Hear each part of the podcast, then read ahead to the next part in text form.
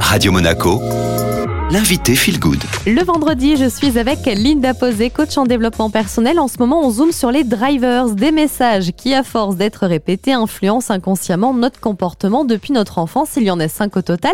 Aujourd'hui, coup de projecteur sur le soi parfait. Bon, on saisit quand même bien l'idée, mais Linda, concrètement, euh, comment se comportent les personnes qui ont le driver soi parfait bien activé? Alors, le soi parfait, c'est à croire que nous pourrons être parfaits partout.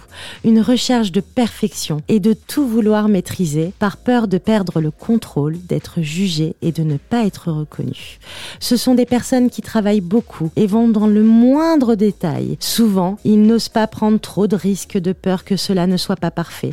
N'aimant pas déléguer, ils vont se surmener au travail et être intolérants face aux personnes qui bâclent. Donc ils vont préférer faire et refaire pour avoir un travail bien fait. Lorsque le soi parfait est en œuvre, ces personnes vont voir le haut de l'affiche, qui est souvent bien trop haute. Et nous le savons tous, la perfection n'existe pas. Du coup, ils vont se saboter et procrastiner de manière consciente ou inconsciente pour ne pas effectuer la tâche qui est impossible d'être parfaite et finiront par se dévaloriser ou perdre confiance en eux. Bon, comme tous les autres, la bonne nouvelle, c'est qu'on peut travailler sur ce driver. Linda, quelles sont les actions qu'on peut mettre en place pour s'en libérer et pour ne plus rechercher sans cesse une perfection quasi inatteignable? Définir des objectifs plus petits ou découper un gros objectif en plusieurs étapes pour ne pas procrastiner ou se saboter.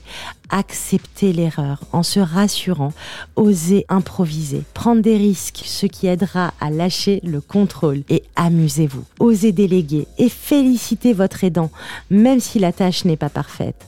Ainsi, vous expérimenterez que le lâcher la perfection et le contrôle fait de vous un être vulnérable.